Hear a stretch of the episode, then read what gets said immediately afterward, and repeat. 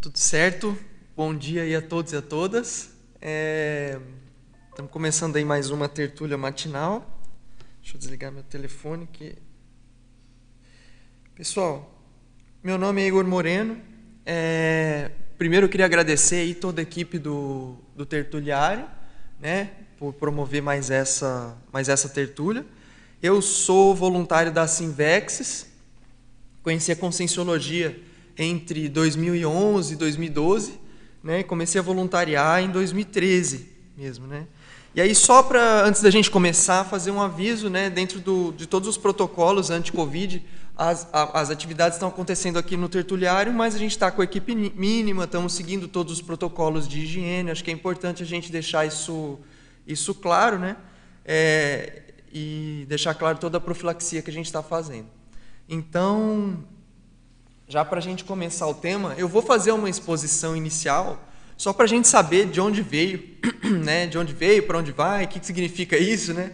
E aí, a partir dessa, dessa exposição, depois a gente vai interagindo aí mais com as perguntas que vão chegando online e os debatedores que estão aqui, né? Que é a Ana, minha, minha duplista, Marcelo Pascolin, um colega nosso, né? E mais pessoal aqui do, do Tertuliário. É, não custa nada a gente começar, né, já que a gente vai falar de dogmatismo, começar pelo princípio da descrença. Né? Então, acho que é importante a gente reforçar esse, esse princípio, um princípio basilar da conscienciologia, né? Não acredite em nada, nem mesmo no exposto neste debate ou no que eu vou falar aqui. É, reflita, refute, repense, né? critique, é, tenha suas experiências pessoais. Então, o princípio da descrença ele é nada mais do que um convite à autoexperimentação. Então, é um convite para você partir para as suas próprias experiências, tirar suas próprias conclusões a partir das informações lógicas, das hipóteses que vocês vão ver aqui. Né? É, eu não podia deixar também de, de, mencionar, que eu achei engraçado, na, quando a gente foi separar a data do, dessa apresentação, né? É, o Eduardo falou, Igor, tem dois dias, né? Um dia 7 e depois na, na semana seguinte. Aí eu fui ver, dia 11 ia ter o Corpus Christi, aí eu falei, ah não, vamos fazer antes, assim a gente já evoca todo mundo, né? Depois eu entrei no, na internet para ver o que, que tinha, né? Uma curiosidade que eu gosto de, de fazer. O que, que tinha nesse dia 7, né?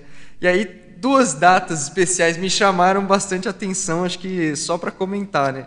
Em 1494, hoje, Portugal e Espanha assinavam o Tratado de Tordesilhas, dividindo o Novo Mundo entre si. Quem que fez isso foi, o, foi um Papa, né? justamente ele que deu aí o, a autorização para dividir o mundo entre Espanha e Portugal. E também, em 1929, o Tratado de Latrão era ratificado.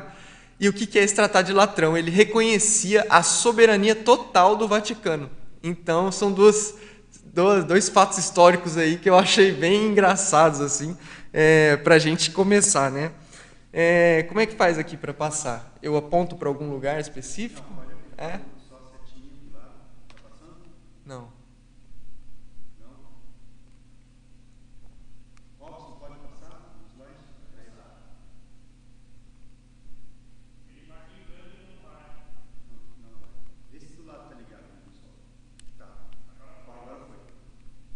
Deixa eu ver.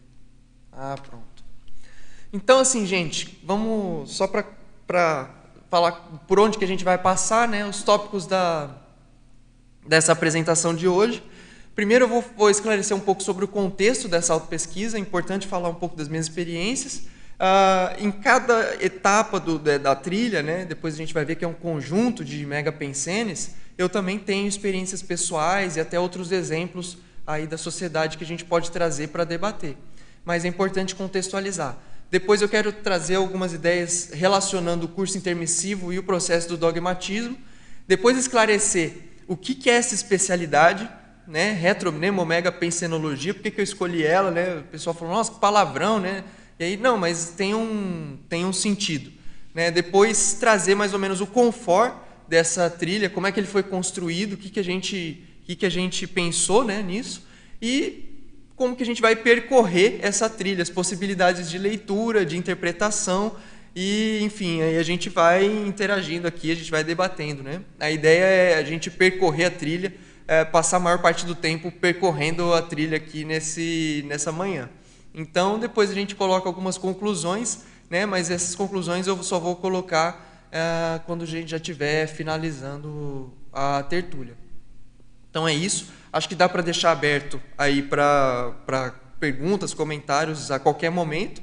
Né? Acho que tem pouca gente aqui. É, e aí a gente vai conversando. Mas inicialmente eu vou contextualizar, eu acho que é importante, pelo menos para a gente saber onde que a gente está. Né? Aí não está indo mais. Bom, inicialmente, acho que vale a gente começar com a definição. Né? A trilha do dogmatismo é a representação gráfica de uma trilha sináptica dogmática. Né? Ou seja, é uma forma de um conjunto de megapensenes trivocabulares que vão ilustrar 15 pilares ou bases estruturantes de manifestação da consciência que ela é dogmática. Ou seja, ela tem lavagem paracerebral afeita, né? ela gosta ou, ou tem uma afinidade com o processo das verdades absolutas e incontestáveis. Então, a trilha sináptica é, a trilha do dogmatismo ou a trilha megapensênica, vamos dizer assim, é um conjunto de megapensenes, um em cima do outro, né, que representa um conjunto é, sináptico, vamos dizer assim, uma trilha sináptica que, que a gente tem, ou uma, uma trilha parasináptica, né, na verdade. É, e isso significa um conjunto de pensamentos, de estados de afeto e de comportamentos né, que são muito arraigados. Né? então que vem aí de, de muito tempo. E aí essa trilha ela vai tentar sintetizar esse comportamento dogmático da consciência, né? Mas como é que a gente chegou nisso? Ah, eu desde desde jovem assim sempre tive muita afinidade com o processo da escrita, né? E aí depois de um certo momento assim da minha vida eu comecei a escrever é, poema, né? E era uma coisa assim que eu não conseguia é, parar. Era uma, era uma, eu entrava num, num estado de, como é que eu posso dizer, de saturação mental em cima da escrita desse processo do poema, principalmente, né?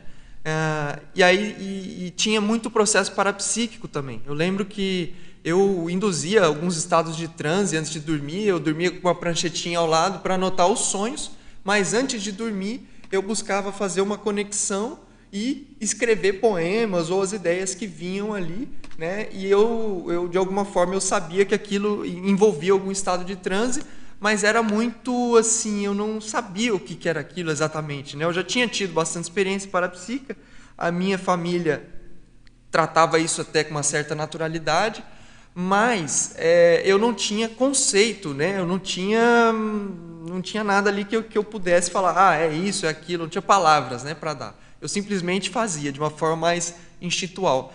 E isso é, eu escrevi muito poema na base desse processo da escrita parapsíquica. Eu me formei em direito, né? E aí, dentro também de uma cultura da dogmática jurídica, o direito tem muita, tem até um, uma polêmica dentro do direito, né, que a gente não sabe exatamente, né, se o direito é uma ciência até hoje ou se ele é simplesmente uma dogmática, né, que, que, que ou seja, uma compilação de, de dogmas, né, uma compilação de, de leis, é, resumindo bastante. Então, é, essa cultura dogmática, esse termo, ele vem assim me acompanhando desde pelo menos da, da faculdade. E já no período da faculdade, eu estava muito dentro de uma cultura bastante materialista, apesar de ter tido várias experiências parapsíquicas na adolescência, na infância, né? Eu, eu passei por uma influência muito grande desse holopensene marxista, dessa cultura bem materialista. E aí eu participei de, um, de dois coletivos né, é, políticos. Um deles eu acabei entrando, assim, ele já existia, né? Fiquei dois anos no, no Fórum da Esquerda. Uh, e, enfim, você tinha todo tipo de espectro da, da esquerda, desde a da esquerda mais centro-esquerda, né, até as esquerdas mais radicais, que envolviam partidos até revolucionários. Então era uma espécie de fórum mesmo porque eles consideravam que a faculdade de direito, de direito era uma faculdade muito difícil de colocar as pautas da esquerda, pelo menos naquela época. Uh, e, enfim, depois, uh, depois que eles conseguiram lá o centro acadêmico, a gente conseguiu, teve um racha e eu acabei saindo do, do Fórum da Esquerda. Então, fiquei mais ou menos dois anos, um ano e meio aí vinculado a esse, a esse movimento eu acabei saindo pela, justamente por uma relação muito promíscua que eles tinham com o governo federal. Né? Na época era o governo Lula. Então chegou aí gente lá para Brasília para, enfim, negociar. E como era uma faculdade e um centro acadêmico bastante influente, aquilo acabava sendo uma ponte para uma carreira política. Então esse movimento estudantil, é, dentro do, do, do, do, movimento que eu participei, né, lá na USP, era é, assim, tinha uma tradição muito grande. Né? Então, um, tinha uma entrada muito grande com políticos, com esse mundo político. Tanto que muita gente que ficou no movimento, vamos dizer assim, depois foi para Brasília né? trabalhar ou foi ocupar postos aí é, na burocracia do Estado, seja no Estado, no Estado mesmo, seja no município, seja no próprio governo federal, independentemente da ideologia, da linha política da pessoa. Né? Na época ali eu estava dentro de uma, de uma linha de uma influência mais esquerdista, vamos dizer assim, mais marxista, mas independente disso, é, era uma possibilidade de carreira né, que a pessoa poderia seguir a partir daquela, daquela faculdade. E aí, é, depois, eu, depois que a gente rachou, vamos dizer assim, com o fórum da esquerda, a gente criou o coletivo Contraponto, né? Que é a minha ideia era justamente eu e os outros meus colegas era criar, vamos dizer assim, um, um debate político mais maduro na faculdade, né? E só que eu já conhecia um pouco as ideias da conscienciologia, eu ainda estava num movimento ali de tentar encaixar as coisas, né? E tentar conciliar a minha vida política com a minha vida conscienciológica, digamos assim. Obviamente isso não deu certo, né? É, eu tive que escolher entre uma coisa ou outra mas eu comecei a ver que a coisa estava dando muito errado ou que tinha alguma coisa muito estranha quando colegas do coletivo Contraponto, que eu fundei, começaram a ler a biografia do Stalin.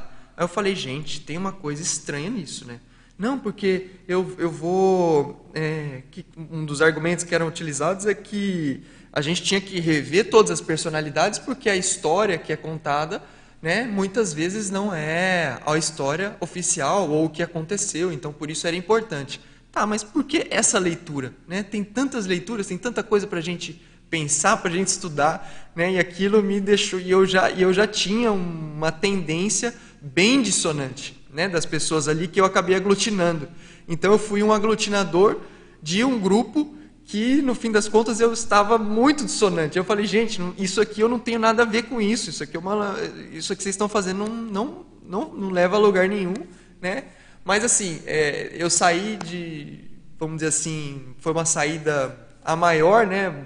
De bem com todo mundo, todos ali, pessoal meu amigo, ah, na medida do possível, né? Não, não são pessoas que eu convivo, né?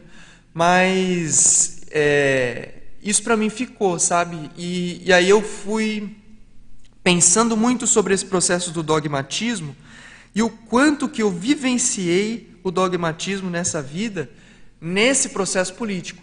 E aí depois que eu entrei na conscienciologia e me engajei mais profundamente, eu fui vendo um, uma, uma, profundidade muito maior dessa cultura dogmática, né, que passa aí pelas religiões, enfim, e aí a gente vai ver qual, quais são essas relações. Mas basicamente em 2013 eu fiz lá o ECP3 da Sinvex e tive uma experiência extrafísica que era para eu estudar esse livro aqui. E me chamou muita atenção esse livro, Manual dos Megapensenes Trivocabulares. E na época eu nem nem sabia porquê, não sabia menor, não tinha a menor ideia do que significavam essas palavras mas me encantaram as palavras. E aí eu comprei, acabei comprando eu, eu, esse livro no, no curso, no ECP3. Aí o que acontece? Em determinado momento, não sei, não lembro quando foi, eu lendo esse livro aqui, me deparei com um, um, um megapensene, né? Que ele fala assim: inexiste poeta sereno, né? E esse Mega Pensene, ele repercutiu de uma forma tão complexa na minha intraconsciencialidade que eu deixei de escrever poesia, deixei de escrever literatura depois, depois de, de entrar em contato com esse Mega Pensene. Porque aquilo fez tanto sentido para mim, assim, porque eu utilizava realmente o processo da poesia como uma espécie de catarse psicossomática, né? E aí, em algum outro momento também, nessa mesma época, eu tive uma outra experiência extrafísica em que eu visualizei assim, é, como se fosse um poema, vários megapensenes, um em cima do outro, mas que eles tinham um conteúdo evolutivo ah, extremamente denso. E aquilo me chamou muita atenção. E eu falei, nossa, isso parece um poema, mas não é um poema, não tem nada a ver com poema. Mas é uma fórmula é, de escrita técnica, densa e sintética em que eu posso utilizar toda essa esse arcabouço que eu, que eu, que eu utilizava, vamos dizer assim, um arcabouço mental, né, na, da, da, que eu aprendi na poesia, ou que eu resgatei, para pensar isso. Eu vi aquilo ali, me chamou muita atenção, mas aquilo ficou, né? Num, enfim, não, não dei bola. E aí, em 2014, comecei a pesquisar autolucidez, né? ainda não tinha pesquisado esse processo mais a fundo do, do dogmatismo, né? E desde então eu venho pesquisando nessa linha da autolucidez, da autolucidez intermissiva. Né? A Invex ela acaba sendo uma ferramenta muito fundamental para isso. Né? E, enfim, minhas pesquisas elas andam nessa linha do processo da lucidez. E aí, no final de 2018, no laboratório de proexologia, que eu estava ali num momento mais crítico da minha vida, eu não sabia exatamente que rumo que eu ia tomar em termos de proex, eu resolvi me aprofundar nesse laboratório e eu tive uma indicação bem clara, assim, bem clara, né, para é, trabalhar com esse tema do dogmatismo, especificamente. E aí eu estava lá trabalhando com energia, aí eu vi um, uma revista, e aí eu visualizei uma revista, eu, vi, sabia que a revista era uma das revistas que estava ali no laboratório. Aí eu levantei, vi qual revista que era, que eu tinha visto, peguei a revista, tive informação, abre mais profundo. Aí eu abri, deu exatamente na, na, na, na capa de um artigo sobre dogmatologia da. Ah, eu não vou lembrar o nome dela agora, de uma pesquisadora da, da Consecutivos. Né? Depois, se alguém, se alguém lembrar aí, acho que ela está na França hoje. Da Jaqueline. É, ela escreveu sobre isso. Dogmatologia. E aí aquilo comecei a ter uma chuva de ideias, de, de, um monte de coisa de ideia em bloco, né, um banho de energia. Eu falei, nossa, então esse tema ele, ele ajuda a convergir né, várias coisas que eu estou estudando e seria, vamos dizer assim, um lado nosográfico, um lado nosológico, um, lado do processo mais da reciclagem, é, que a lucidez ela vai me ajudar. Então, na verdade, eu não saí das pesquisas da lucidez. Né? Então, o dogmatismo ele acaba sendo um, uma forma da gente é, entender e, vamos dizer assim, uma, uma antípoda do processo da lucidez. E aí, depois disso, eu resolvi me aprofundar mais em algumas obras sobre esse assunto. E, e aí, eu estava lendo, fui ler esse livro aqui, né? Um, um clássico da, da Conscienciologia, foi um dos primeiros livros que eu comprei, é, mas eu não tinha lido até então. Aí eu peguei e falei: não, eu vou entrar fundo nesse livro, né? E aí está cheio de anotação. E aí, durante a leitura, que depois aqui eu faço, fiz muitas anotações no, no livro, né, onde a religião termina, do professor Marcelo da Luz. Durante a leitura, eu comecei a ter muita ideia e foi vindo na minha cabeça pilares do dogmatismo. E eram sempre palavras que começavam com P. Pá, pá, pá, pá, pá, pá, pá, pá, pá, E eu falei, nossa, coisa estranha, né? Essas... E aí eu fui anotando, tive um início desse vislumbre, e aí desde então eu é, dei, um, dei o um início a esse, a esse processo de pesquisa. Né? Dos pilares viraram a trilha, né? uma palavra um pouquinho, um pouquinho melhor, mas é, vamos dizer assim, teve um início de inspiração aí, e depois disso eu continuei é, me aprofundando e fazendo esse trabalho mental que eu já fazia na poesia em cima dos megapensenes. E aí o resultado ele é mais ou menos, ele é mais ou menos esse. Tá? Então é só para entender de onde que veio a minha relação com esse processo do dogmatismo na política, nessa vida, né, no direito também, na religião e outras vidas, e essa técnica né, é, de, de, de escrita, né, de escrita parapsíquica. É, e aí, gente, dogmatismo eu estou colocando aqui como uma filosofia ou uma conduta pessoal cujo pensamento ou corpo de ideias ele é fundamentado na adesão irrestrita. Então a pessoa ela vai aderir, né, a princípios, a essas ideias, né, a um sistema de conhecimento tido como incontestável, irrefutável, verdade absoluta, né, ou seja, antipesquisística. Por isso que é importante a gente começar com o princípio da descrença, porque ele é a nossa grande vacina epistemológica aqui da conscienciologia. E o dogmatismo, e os dogmas em geral, é uma postura completamente antípoda a essa relatividade de interpretações, né, essa relatividade de condutas, de percepções, que é, que, que é o que faz a ciência funcionar, vamos dizer assim e o conhecimento crescer, o conhecimento evoluir. Né? E ele pode se materializar nas sociedades, principalmente por meio de ideologias, né? É, e ideologias institucionalizadas ou não, mas, por exemplo, ideologias filosóficas, ideologias religiosas, ideologias artísticas, né? ideologias políticas, ideologias militares, ideologias jurídicas, né? ideologias científicas.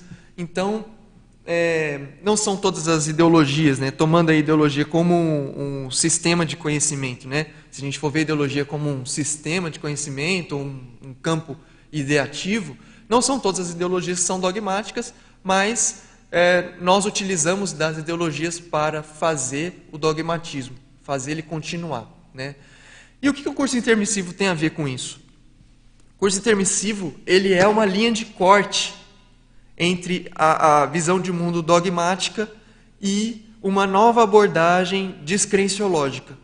Uma nova abordagem a partir do princípio da, da descrença, a partir da autoexperimentação. Então, o curso intermissivo a gente foi lá e a gente aprendeu, vamos dizer assim, ou, ou viu, né, ou teve um vislumbre mais completo da situação, de um quadro mais completo de que não o dogmatismo não leva a lugar nenhum. Né? Uma coisa é, é regressiva, é antievolutivo. Né? E aí, dessa forma, a gente aqui, enquanto intermissivista, para a gente conseguir fixar um novo patamar de maturidade, de recuperação de cons, de lucidez, é muito útil a gente compreender e se confrontar com esse modus operandi dogmático, né? dessas retroformas disfuncionais. Porque eu duvido que a gente, aqui, enquanto intermissivista, não tenha encontrado ou não tenha é, entrado em contato uh, de forma mais ou menos profunda, mas não tenha se engajado com algum tipo de ideologia ou de conduta né, dogmática ao longo da, das nossas múltiplas experiências aí. Duvido, tá? Não tem, não posso afirmar, mas eu duvido. Então, assim, é, o curso intermissivo ele faz essa linha de corte. Quer comentar? Não, quero comentar que pode ser até a linha dogmática da ciência convencional. Sim, né? exatamente. A pessoa acha que ela está extremamente racional, mas ela está ali totalmente fechada. Exatamente. A própria academia, né? A academia, ela deriva da, da igreja. Né? Ela deriva de, da, da instituição, da institucionalização da, do, do conhecimento. Isso, e isso vem da, da igreja, né? especialmente da igreja católica. É... Gente, e aí essa especialidade, né? O que, que significa esse retrominemo mega pensinologia? Subcampo da comunicologia, né? Então está dentro aí da ciência da comunicação, destinado a técnicas, pesquisas e para pesquisas teáticas da, do que? Né? Das catálises retrominemônicas e paraneosinápticas. Tem ideia a gente catalisar né? a nossa, uh, o nosso paracérebro e, o, e a nossa holomemória, né, a nossa, a, as, as nossas memórias aí do passado, por meio da escrita e da difusão de trilhas megapensênicas, ou seja, trilhas ou conjuntos de megapensênes trivocabulares. Então, re, então retrominemo né, é, tem a ver com esse processo de resgate da nossa holomemória, né? A megapensenologia a ciência dos megapensenes trivocabulares. No contexto da interassistenciologia grupocármica, porque não tem como a gente fazer isso só por nós, né? Então, sempre que a gente vai mexer com, com um tema, até dentro da, da própria conscienciologia, é, e principalmente um tema assim mais relacionado com esse processo de, de escrita parapsíquica e catálise retromnemônica e reciclagem, não tem como a gente pensar nisso é, sem ter essa, esse propósito de interassistência grupocármica. E aí o que eu percebi é que durante esse processo de escrita foi ocorrendo um nível de evocação muito sério do meu, no, no, no, no meu processo todo. Né? Isso aí, assim, sincronicidades, evocações, experiências extrafísicas relacionadas com esse contexto, mas principalmente uma coisa mais do passado até do que dessa vida. Então eu percebi o grupo muito forte, a presença desse grupo extrafísico muito forte, especialmente aí no meu caso ligado ao catolicismo no passado. Né? Então é isso aí, mega pensene, curativo criativo, né? até certo ponto. Então a gente fazendo isso. E aí eu queria só o, o Valdo, depois que eu fui ler isso daqui, né, é, no manual dos mega pensenes, ele coloca aqui, né, o mega pensene trivocabular atua ao modo da ponta visível, a memória cerebral do soma, do iceberg da holomemória, a ponta visível do iceberg da holomemória, a memória integral sendo o fio da meada pelo qual você puxa e desfia a linha do novelo da autogenialidade, ou seja, da, daqueles seus cons né, mais preciosos aí. Então o Mega Pensene ele pode te ajudar a fazer esse processo de recuperação de cons por meio de, dessa síntese ideativa né, de ideias muito complexas, mas que você consegue sintetizar. É, e aí essa, essa especialidade ela tem a memória, a holomemória, como, como fundamento, né, como a gente já estava falando. É, o Mega Pensene ele é uma síntese ideativa densa, né, de conteúdo denso, que também facilita a retenção mnemônica.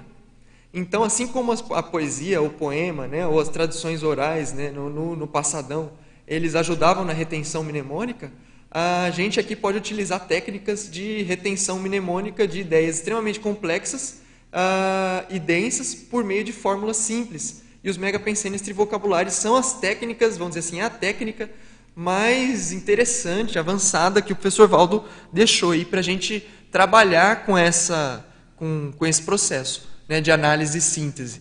Uh, e aí ele vai representar exatamente aquilo que a gente já estava falando, uma trilha sináptica e parasináptica por meio de um conjunto de megapensenes essa trilha. É um caminho né, cognitivo, um caminho comportamental, né, e ajuda a fazer essa evocação dos grupos extrafísicos afins. E aí, no caso da trilha do dogmatismo, esses pilares com P, é, isso daí é, e a forma fixa, minha, é, eu percebi pelo menos que ajudou a catalisar ainda mais esse rapport com bolsões dogmáticos por conta dessa valorização da forma.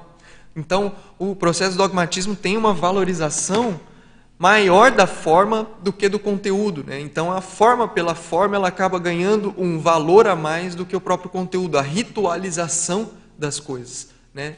Então, isso daí é, é, ajudou a catalisar essa, esse, esse contato com esse pessoal aí. Né? E aí, enfim, isso é uma, é uma hipótese, né?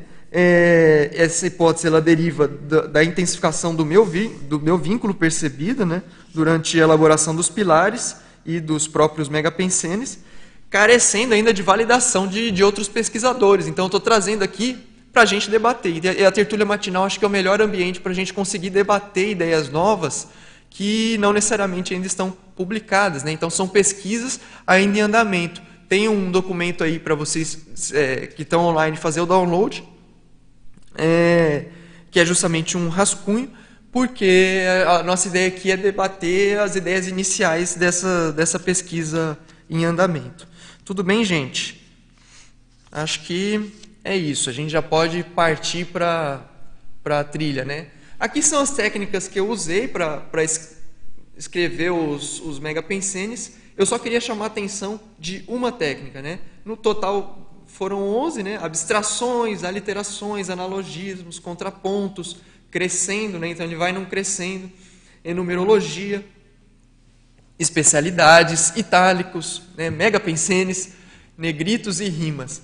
Né? Mas assim, eu queria chamar a atenção para a segunda técnica, que é a questão da aliteração porque as palavras, elas inicialmente elas vinham vindo e começando com P. E aí eu falei, nossa, então eu vou, então eu vou fazer tudo com P.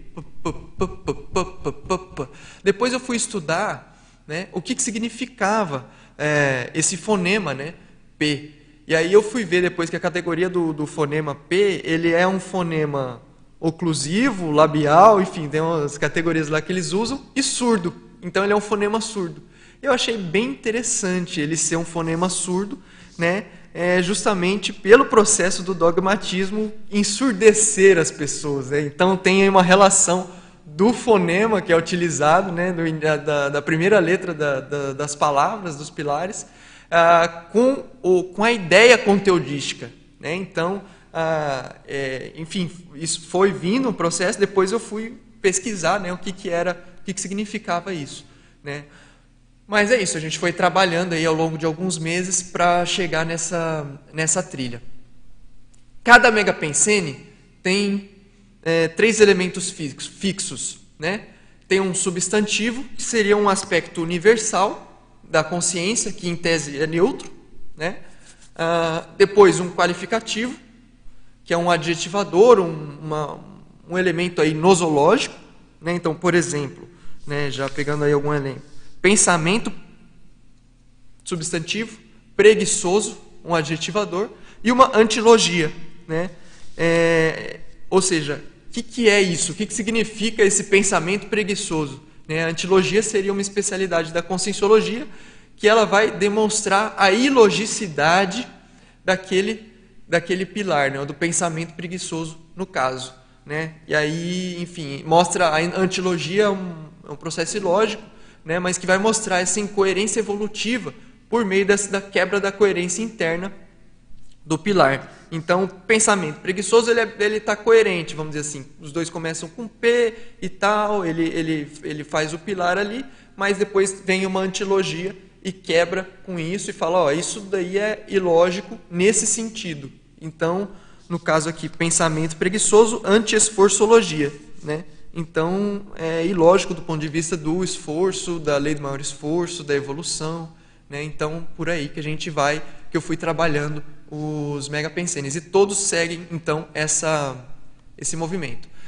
Isso é a trilha, né? mais ou menos, que a gente... Mais ou menos não, é ela, né? O que... O, eu vou dar uma passadinha rápida, só para vocês verem como, que, que é, né? quais são esses... É, que de fato que é essa trilha do, do dogmatismo, né? que são esses megapensenes, personalidade pusilânime, antimaturologia, pensamento preguiçoso, anti-esforçologia, paradigma peremptório, antidescrenciologia, prescrição proibitiva, antiparadireitologia, pacto passivo, antiliberopensenologia, parâmetro perfeito, antirrealismologia, premissa pétrea, antirrefutaciologia, percepção presumida, antilucidologia, e tem um errinho de português, é, antilucidologia, prosa pseudo-racional, né, aquele papo de doido, né, antilogicologia, procedimento perro, anticonfiançologia, presença presa, antiautenticologia, posicionamento padrão, né, anticriticologia, predicado prepotente, antiuniversalismologia, propósito proselitista, anticosmoeticologia e prerrogativa persecutória, antifraternologia. E aí a gente vai ver um crescendo dessa manifestação, né? iniciando aí pela personalidade pusilânime, pelo medo e finalizando aí pela violência, né? pela prerrogativa de perseguição das outras consciências. É... Então essa é a trilha. Depois a gente, eu vou, vou passar dois slides depois para ver como que a gente pode percorrer essa trilha, né? mas a ideia é que ela não seja algo assim. É, os megapensenes em si, até o professor Valdo coloca, né? ele não é algo uh, que é para ser lido muito rápido. Né? Então, é, É, é, justamente a pessoa tem que parar ali, ela vai pensar, tem palavras que não são muito comuns, então você vai atrás, né? Vai atrás para sair desse pensamento preguiçoso e, e tentar identificar e, e, e, ter um nível de interpretação mais profundo desse processo. Pode falar aí, Edu. Sim, é, você pode falar um pouco sobre o 15? Por que você escolheu 15? Por que 15? É. Então, inicialmente eram 10, depois ficaram 11, aí tinha 12, aí foi crescendo, aí depois eu vi que 15 era um bom um bom número, assim. Foi, eles foram foram crescendo, não tinha não, é, não, não teve uma, eu queria que fosse 12 para um negócio mais cabalístico assim, mas não, mas aí no fim 15 eu achei que ficou melhor. É, é mais é mais neutro e enfim, é, poderia ser mais, poderia ser menos também, mas no, fim essa é a verpom do momento, é o que eu tenho aí. Quer falar, Ana? É, posso, eu não sei se você vai comentar tá, sobre isso, mas é, eu fiquei pensando aqui, analisando essa trilha, eu pe tentei pensar um denominador comum, assim, em termos de tanto de o que, que sustenta né, essa, essa trilha, digamos, e qual que poderia ser uma terapêutica também é, enquanto denominador comum, né? E aí eu pensei aqui que talvez a autoexperimentologia poderia ser um processo que sustente todos esses, toda essa trilha, né, digamos. E aí essa autoexperimentação até pelo essa falta, né, da autoexperimentação, até pelo medo, se a gente for pensar, né? A pessoa geralmente quando ela não experimenta é por medo. E aí você mesmo comentou aí no início, né, que tudo começa por esse processo do medo. E, e aí uma consequente falta de autocognição também, porque se a pessoa não experimenta, ela não acaba não tendo ali certas vivências e a autocognição ela fica completamente comprometida, né? Então acho que são duas coisas que sustentam, assim, pelo menos avaliando assim, eu acho que são coisas que poderiam sustentar isso. E até trazendo para nossa para a atualidade, né? Se a gente teve provavelmente passou por essa trilha ao longo das outras vidas, é, o que, que a gente ainda hoje mesmo, tendo todo é, esse cabedal aí do paradigma consciencial, de experimente, não acredite em nada, né? o quanto que a gente ainda tem desses resquícios e dessa falta de autocognição também. Né? E aí, em termos de... É, bom, aí a terapêutica, né, no caso, seria o oposto disso. Não sei se faz sentido, eu queria que você comentasse um pouco disso, assim, se, o que, que, você acha, se você chegou a pensar nesse denominador comum, ou se faz sentido isso? Faz, faz total sentido. Eu acho que tem muito a ver, sim. Tanto que quando a gente fala do princípio da descrença, é exatamente isso, ele é um convite para experimentologia. E a experimentologia vai levar você a, a, a, vamos dizer assim, colocar em prática aquilo, aquelas ideias, né? ou testar né? ou, ou ir para um, um viés mais pragmático mesmo. Porque sem isso, a pessoa ela fica nessa teorização e ela, e ela pode se afinizar muito mais com essa questão do, do, do dogmatismo. Então, acho que tem tudo a ver a autoexperimentação com a autocognição, igual você colocou, porque fica uma autocognição superficial, né? o dogmático. Ele é uma consciência mais superficial. Ela, ela não tem autoconhecimento mais profundo. Então, nós aqui intermissivistas, se a gente continuar mantendo posturas dogmáticas, nós não vamos conseguir recuperar os nossos cons, nossos megacons. Isso significa incompletismo. Né? Porque até essa questão da, é, da autoexperimentação, né? não adianta a gente ficar falando para a pessoa, oh, você precisa ter autocognição, se ela está presa lá na falta de experimentar, né? ela ainda está com medo de... Então, eu vejo que isso está muito ligado, né? E aí também depois, se você puder comentar, não sei se você vai falar também isso, sobre a, a questão da INVEX, né, da pessoa lidar com essa técnica evolutiva enquanto é, de forma dogmática, né? Uhum. Então, é, e aí entra de, dentro de um processo também de antisuperficialidade, né? Se a pessoa está lidando de uma forma dogmática, provavelmente ela está lidando de uma forma superficial, ela não entendeu a técnica e, enfim, depois se você puder comentar também. É, o que a gente estava falando, né, até antes de começar, né? É, uma das coisas que me fez ir para a Invex, assim, para a Invexologia, foi um senso de responsabilidade muito grande, porque ao mesmo tempo que eu, eu olhava né, a, a Sinvex e a Invexologia, e eu pensava assim, caramba, essa especialidade ela é muito séria, porque ela pode, ela mexe profundamente com a vida das pessoas. E ela é uma técnica de vida, que vai mexer com a vida inteira da pessoa. E se isso for mal interpretado, pode dar na cabeça de todo mundo. Pode dar na cabeça da conscienciologia inteira. Pode dar, né, a conscienciologia não, não pode ser, vamos dizer assim, é, mal interpretada, mas a invexologia, em especial, se a gente incorrer numa interpretação superficial, sim, pode ser e pode ter sim é, uma tendência mais dogmática. E ainda mais se a gente vem de um processo dogmático do passado. Então, é importante a gente trazer essas ideias do dogmatismo para a gente entender como que funciona isso e tentar quebrar isso na nossa manifestação. E, e, e, a Invex, a essência da Invex é ser antidogmática. A essência dela é o antidogmatismo. Então não faz sentido, né? Mas uma das coisas que me chamou muita atenção e que me faz e me fez né, me atrair pela Invexologia é justamente isso, que eu não quero que a Invex vire um dogma, ou eu não quero que a Conscienciologia vire um dogma, ou mais uma, sabe, mais uma seita. Isso para mim é inadmissível, inconcebível porque eu não vim aqui para isso. Né? Então, é, é uma das minhas motivações muito fortes assim, para estudar a questão da lucidez e também esse, esse processo do, do, do, dogmatismo. Né?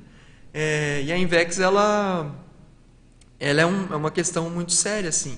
É, então, o que, que eu acho que é essa terapêutica que pode ajudar é exatamente isso, a experimentação.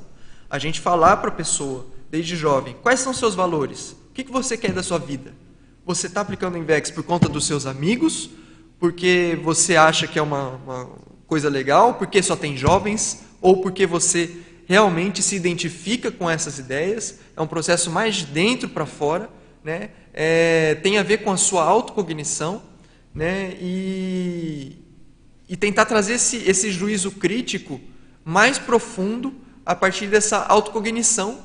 Hum, que na verdade ela, ela tem que ser essa Tares ela é muito exemplificada pelo pessoal mais velho também né então uh, o pessoal por exemplo que está na gestão da, da, da, instituição as pessoas que, que têm mais experiência com a Invex e com a conscienciologia de modo geral essas pessoas que têm que resguardar um modo de ser mais antidogmático justamente para ajudar as outras pessoas que estão chegando com outros exemplos. Ajudar não só esses intermissivistas que estão chegando, mas também ajudar e, fazer o processo de reciclagem é, e, de, e de como é que eu posso dizer assistência extrafísica, né? Porque todos, muita gente, não posso falar todos, né? É, tem esse tem algum grupo, algum bolsão que, que tem uma ligação nesse sentido. Só para a gente ver assim como que a gente percorre essa trilha, depois a gente já vai, já entra para um debate. Né? É, em termos de análise, existem, e leitura, tem pelo menos quatro formas para a gente conseguir ler. Né? Uma leitura analítica, ou seja, cada megapensene, considerado individualmente, você vai ler o megapensene e vai ficar ali nele. Uma leitura estrutural, e aí você vai ler todos os termos em negrito, o que, que, são esses termos em negrito? São os pilares, é o PP. Né? É, é, então, é, você vai ler a estrutura do processo dogmático. Tem a leitura sintética, que são todos os termos em itálico, são todas as logias, né, as antilogias, é, conjuntamente consideradas. E, ou uma leitura global, né, todos os megapensenes conjuntamente considerados. Então, pelo menos essas quatro formas aí de percorrer a trilha. E também, deixa eu ver, não está passando aqui o slide.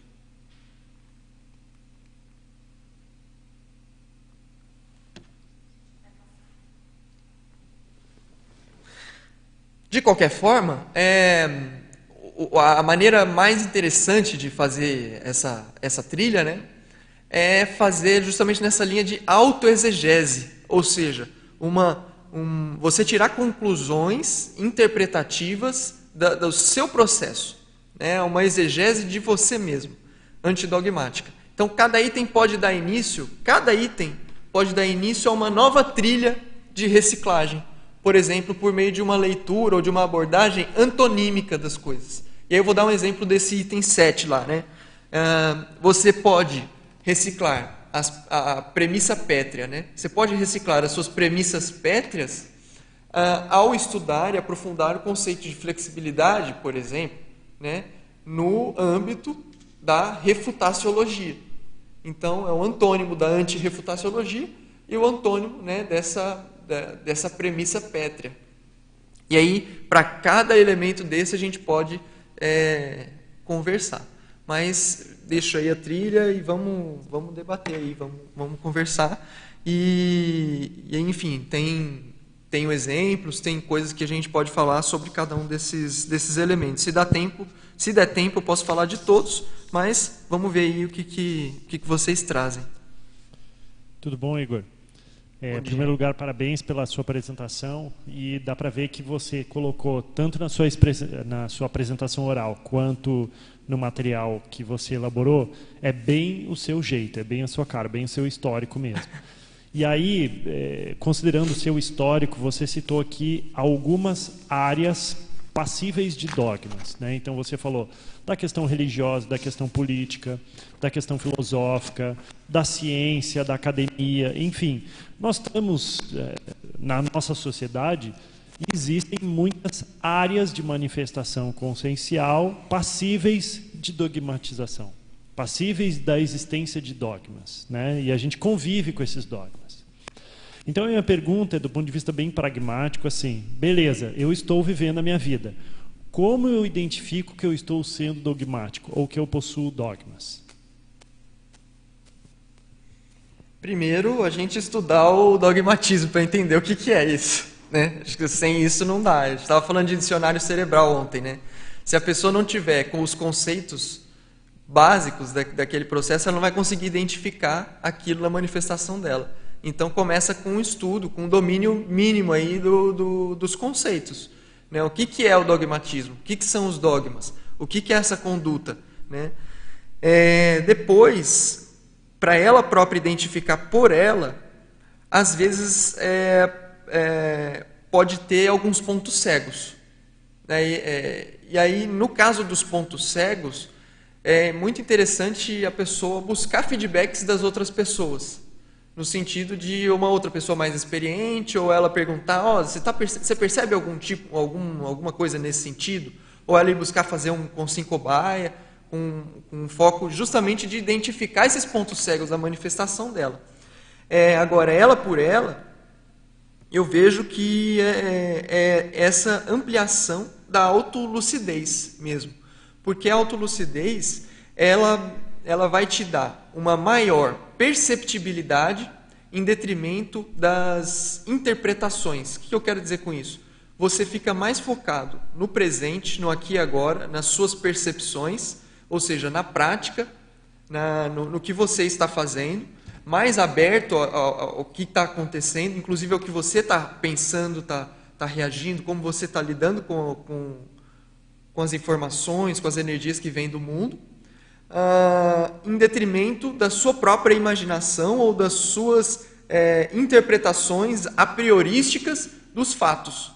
Então, se a pessoa estudar o dogmatismo e a lucidez, eu acho que isso tende a ajudar ela a identificar traços dogmáticos, né? tende a ajudar a identificar esse, é, esse processo. Quer ver um exemplo? Né? Igual, pessoa que entra na conscienciologia e ela faz esse pacto passivo. Simplesmente ela aceita todo o olipec conscienciológico ela começa a vestir branco, ela, ela começa a fazer um monte de coisa, se comportar igual todo mundo é, do, do grupo, vamos dizer assim, mas ela não tem um senso crítico, uma racionalidade que ela não consegue fundamentar. Por quê? Se, você for perguntar para ela, mas por que, que você está fazendo isso? Por que, que você está agindo dessa forma? Às vezes a pessoa não sabe te falar exatamente por que, que ela age daquela forma.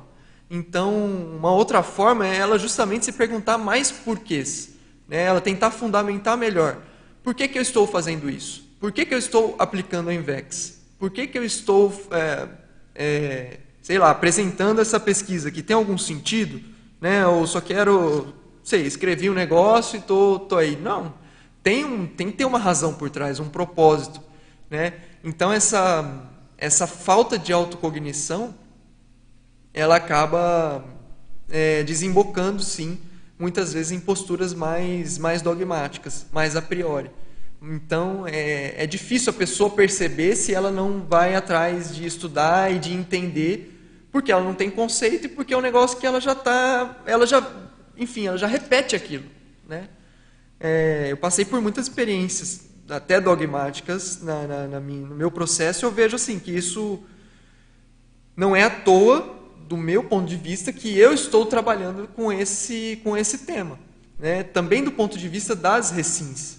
Né? Então, é, às vezes eu me pego, muitas vezes eu me pego com posturas dogmáticas, né? É, até hoje. E aí eu preciso trabalhar esse, esse processo. E o que eu faço, no meu caso, para me ajudar? Eu escrevo.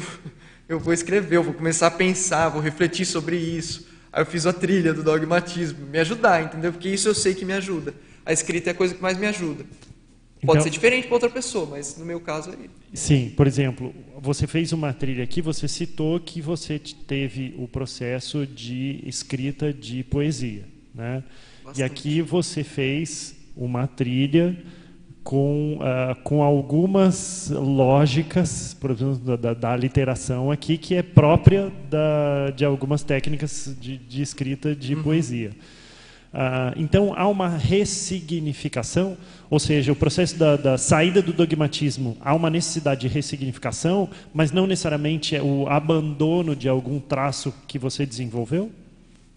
Eu acho que é por aí, senão a gente vai abrir mão dos nossos trafores se a gente não ressignificar eles. Né? Então, por exemplo, o que, que eu desenvolvi muito com o processo da escrita, né? da, da, de poema, enfim, especificamente nisso?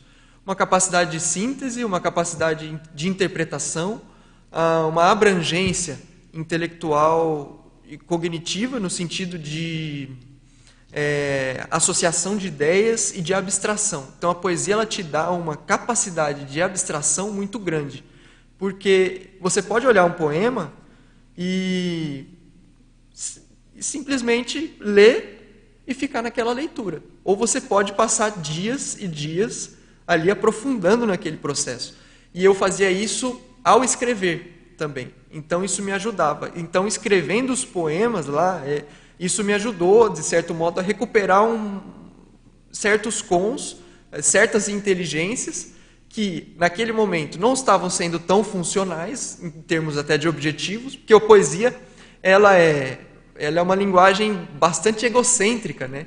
Então assim você você deixa ali uma uma, uma mensagem encriptada e essa encriptação faz parte do jogo, faz parte da brincadeira, porque você encriptou aquilo, né? E a interpretação dos outros leitores, quem entra no jogo gosta de desvendar a encriptação do, do outro. Então a gente ficava nesse uma certa masturbação intelectual, vamos dizer assim, masturbação mental. A poesia ela é um pouco disso.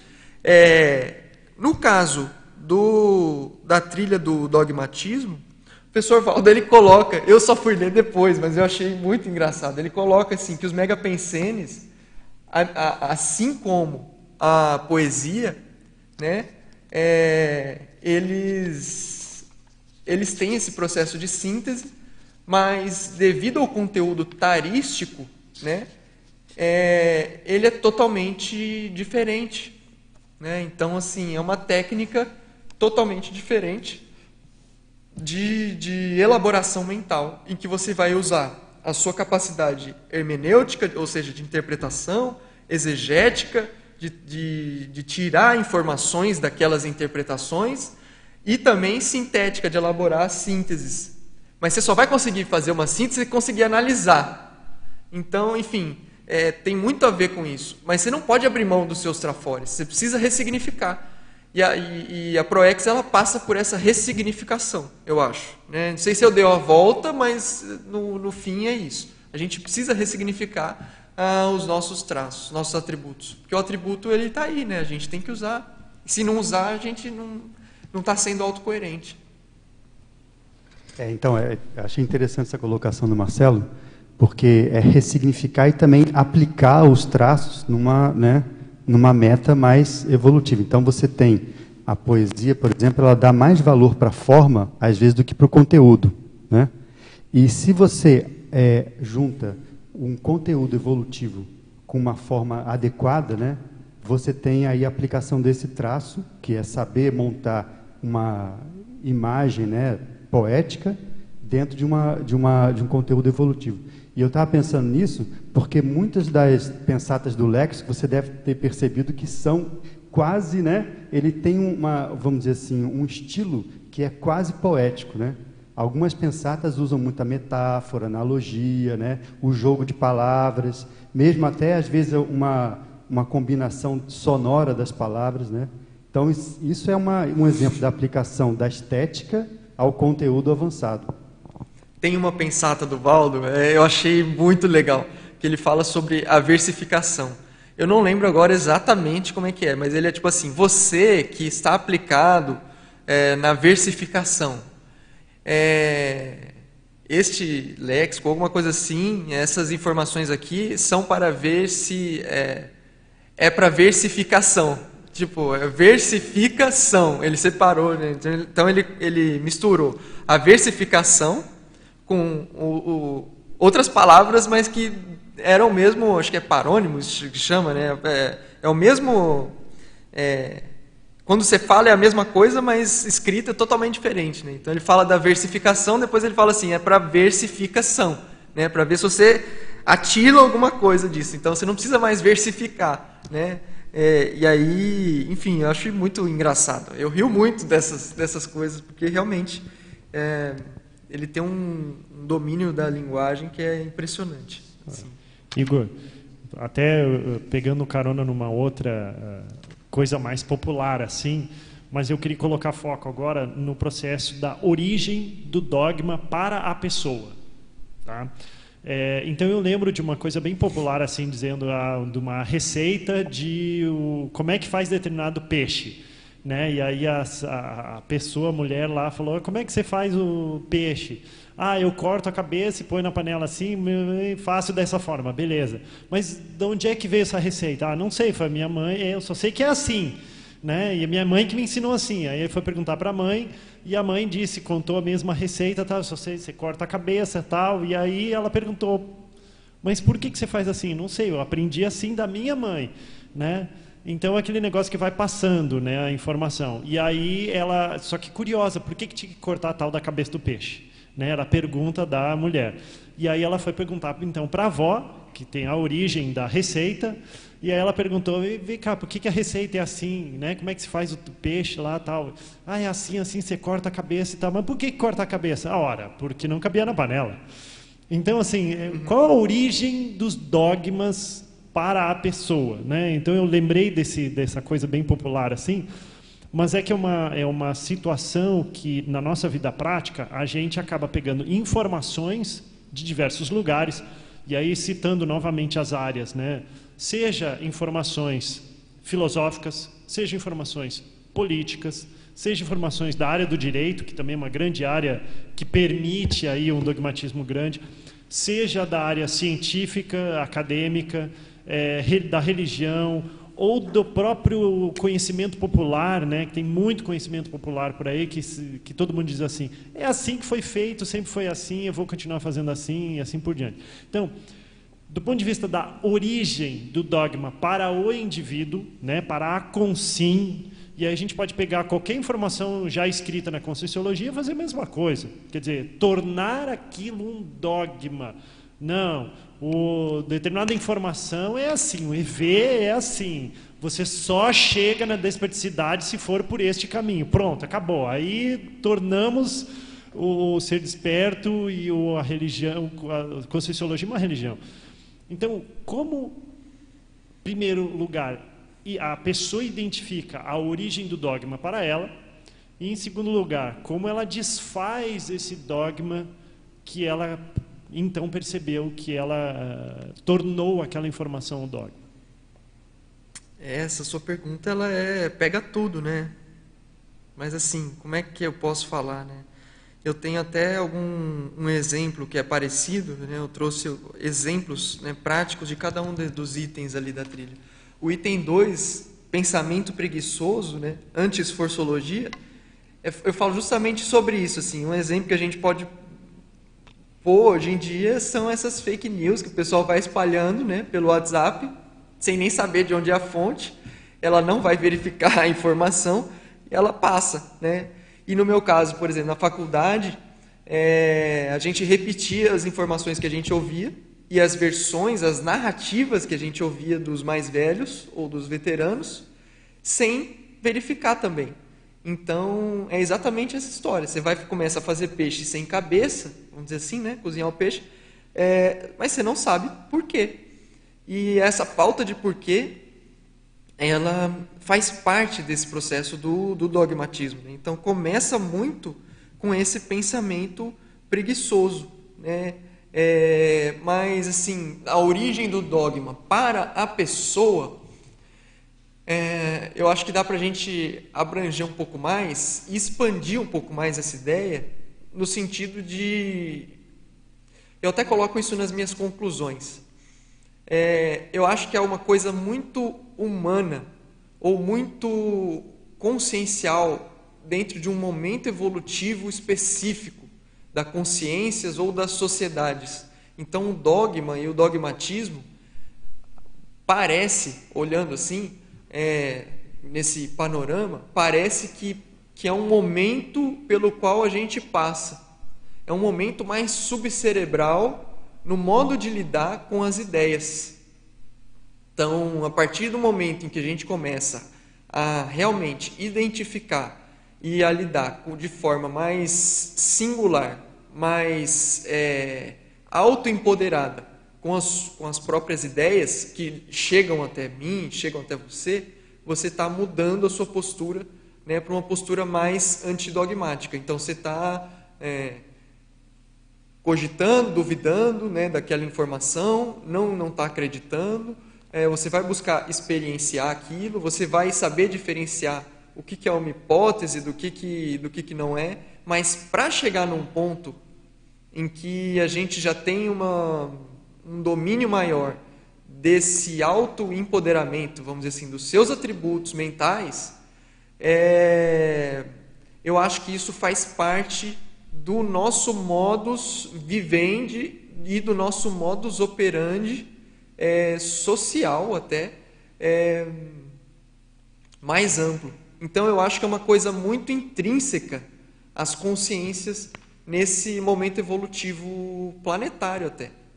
E, e eu estava lendo, tem um livro que chama A Favor da Dúvida.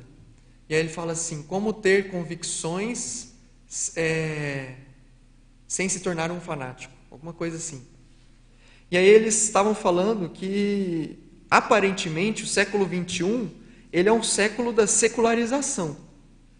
É, então ele é um século do novo iluminismo, em que a gente está começando, mas aí eles começam a pegar pesquisas estatísticas e jogam fora essa, essa ideia. Eles falam: nós estamos vivendo um momento de retomada das ideias fundamentalistas e das ideias radicais.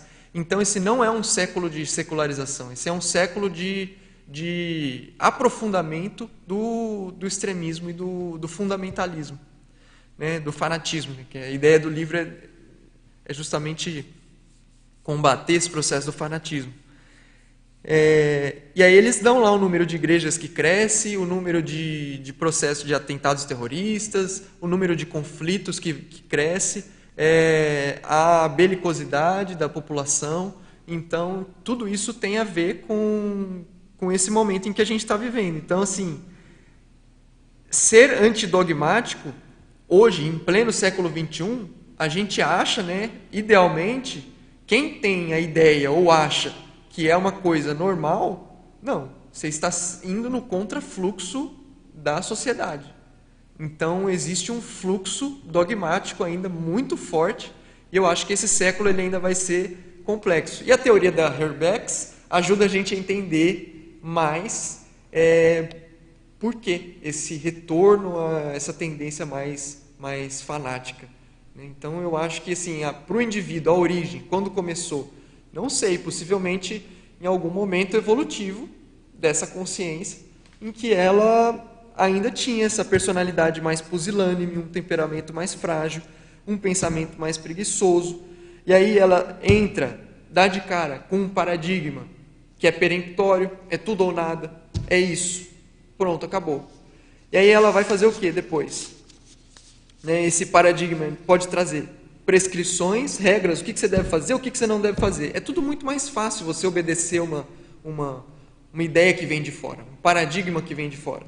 Né? Essas prescrições proibitivas. Dogmas geralmente proíbem, o Valdo coloca aqui, no, no Mega Pensem. Então, é, em cima dessas proibições, o que eu devo fazer, o que eu não devo fazer, é tudo muito mais fácil. E ela acata, ela, ela, ela assina um contrato de adesão. Ou seja, ela não ajudou a formular as cláusulas daquele contrato que ela está assinando. Ela não ajudou a negociar, ela assina simplesmente e faz o pacto passivo.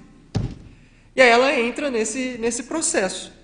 Depois, é, vamos dizer assim, ela começa a ver parâmetros é, e a internalizar parâmetros, critérios de julgamento da sua realidade, da realidade dos outros, que são perfeitos. Porque o dogma é aquela perfeição e gera essa tendência de perfeccionismo. E a pessoa começa a sair da realidade. Né? Então, se a pessoa ela acha que hoje a gente está vivendo num século de liberaliza liberalização, de secularização, isso é um pouco de idealismo ainda. Né? É... Aí ela começa a petrificar essas premissas dela, porque na medida em que ela vai vivendo e ela vai confirmando, até por um viés de confirmação, essas ideias que aparecem, que ela, na, na, na, é, é, é, esse paradigma que ela internalizou, é, aquilo fica pétreo na intraconsciencialidade dela e passa a ser premissa. Quer que é um exemplo disso? Né? O ministro da Economia teimando nos dogmas do liberalismo clássico dos anos 70, quando você tem o mundo inteiro agindo de forma diferente, dentro do paradigma liberal econômico, que não é não é heterodoxo, né? ou seja, não é mais estatizante, não é. Mas é, esse ministro ele fica teimando em teorias que são completamente contrárias, na contramão do que está se fazendo hoje para combater o momento de crise em que a gente está vivendo. Então a pessoa fica com essa premissa pétrea, tipo assim, ela não abre mão daquilo. É, e aí vai, por aí vai, a trilha ela vai seguindo até desembocar nessa no direito que ela tem íntimo. Ela se sente, começa a se sentir superior às outras pessoas porque ela faz parte de um, ela segue aquilo, né? Ela segue, ou às vezes ela abriu mão de muitas coisas e por ter aberto mão de, de um monte de coisas da vida dela, ela é, como é que eu posso dizer? Ela começa a se sentir superior, moralmente superior. E essa pseudo superioridade moral começa também a dar um, um senso de direito, que a pessoa tem mais direito do que as outras pessoas. E aí ela começa a se achar que ela tem essa prerrogativa de também ajudar as outras pessoas e a dogmatizar as outras pessoas até chegar na violência. Então esse é um ciclo que vai é, se solidificando e se é, e, enfim, vai acontecendo na nossa, na nossa vivência. Eu não sei quando começou em cada consciência, mas assim, dá para a gente ver esse movimento acontecendo. E como que a gente para com isso? O curso intermissivo foi um primeiro momento. Agora aqui a gente precisa resgatar essas ideias e, e ser muito é, auto-incorruptível no sentido de, de não cair nesses dogmatismos. E o que é muito diferente da pessoa ter autoconvicção a partir da experiência dela. É, é bem diferente disso. O Igor, só dentro dessa pergunta aí do, do Marcelo, eu acho até que você comentou isso, mas assim, essa raiz que ele está colocando, talvez não, não, não, possa ser aquele medo instintivo, né, que, que nasceu lá, lá atrás. Então a pessoa ela não tem ali uma base para ter uma autonomia, né, consciencial mesmo, até pelo, enfim, nível evolutivo, não sei, né, lá atrás, estou pensando lá no passadão. E aí ela tinha ali já umas premissas para seguir, então, ó, você tem que fazer isso, né, até porque as pessoas que não seguiam determinadas premissas ali, elas iam para a fogueira, né, elas tinham um, um castigo, digamos assim. Então você era obrigado. Então a pessoa, por medo, ela ia seguir aquilo. E aí hoje isso pode decorrer numa falta de, assim, a pessoa não consegue consolidar essa autonomia, justamente por esse medo, talvez, que ela é, manteve ali, né, no processo. Então essa autonomia seria um caminho aí a ser seguido, mas ela precisa também, você precisa também construir um caminho para chegar nela, né? Que aí seria você ter essa autoexperimentação, essa autorresponsabilização também, né, de você pensar por você, você assumir ali o processo, né, porque essa questão do medo é muito mais fácil você ter uma base ali que vai te sustentar. Você não vai precisar pensar no que você tem que fazer ou assumir aquilo, né? Você tem um Deus ali que vai te dizer ou uma ideia, uma ideologia que vai te te nortear. Então eu penso que talvez poderia ser esse viés do medo aí, essa raiz? O que, que você acha? É uma das raízes, com certeza. A gente estava falando né, do comportamento animal, né, de, de, de medo e de, de agressividade. Né? É, é como a gente lida com as ideias, só que ainda dessa forma instintiva, a partir do medo e da agressividade. E tem uma outra coisa que você falou que eu lembrei, e que tem a ver com isso que o Marcelo perguntou, que a, a, a as relações dogmáticas, elas são, em essência, relações de poder. Então, esse ciclo ele é um ciclo de, que mantém estruturas de subjugação. Tanto por parte, você começa aceitando ser subjugado, você começa aceitando sofrer aquela lavagem cerebral, vamos dizer assim. E no fim você acaba lavando também cére outro cérebro, você acaba também doutrinando. Então, é, a, a o modo como a gente lida com o poder tem tudo a ver com o processo do dogmatismo. Então, para a pessoa conseguir reciclar de vez esse processo, ela precisa mexer nas relações de poder dela, em como ela vê as relações de poder dela no dia a dia. E se ela aceita, por que, que ela está aceitando aquilo? Às vezes é uma hierarquia, às vezes é uma pessoa, mas é o coordenador da IC que falou, então eu vou aceitar, ou é uma pessoa que eu vejo assim como um guru, né? É, por que, que ela está aceitando aquilo? E depois, como que ela vai se manifestar diante de outras pessoas que ela considera menores ou que podem ser assistíveis? Como que ela vai se manifestar? Então, se ela quiser perpetuar uma relação de subjugação, uma relação de poder, de manipulação, ela não vai esclarecer. Ela vai, pode até falar que está esclarecendo, mas ela vai, é, no fundo, pode ter uma dogmatização uma doutrinação. Então, é sutil isso, né? É, mas eu acho que tem a ver sim com esse, com esse processo. Né? É um ciclo de autonomia, de autonomização consciencial. Se a gente não mexer com o modo como a gente lida com as relações de poder, se a pessoa não assumir os seus próprios poderes, né? porque tem aquela coisa também, a pessoa se deixa subjugar, ela, ela aceita isso. Né? Então não é é, não é uma coisa, ah, coitadinho do oprimido ou da pessoa que está sendo lavada cerebralmente, né? Na verdade, é muito mais fácil até para ela, né? Ela não quer assumir ali as coisas por ela. Eu acho que eu já lavei muito cérebro e já fui muito cerebralmente lavado, mas nessa vida, por exemplo, na minha, eu fiz uma aula de catequese e eu gostava muito de dinossauro. E aí, na primeira aula de catequese, eu fiz uma pergunta sobre os dinossauros e a professora ela falou uma coisa que não tinha nada a ver assim do que eu já, já sabia. Né? Eu tinha 10 anos de idade. E, e, eu nunca mais voltei. Eu falei, gente, essa mulher ela tá enrolando, ela não entende nada de dinossauro, então ela não entende nada. Tipo, não. Quem que é ela para ficar me falando que isso não tem nada a ver assim? No sentido de falar, não, que essa pessoa está me falando é besteira, né? Ou deixa eu experimentar, vamos ver como é que funciona isso.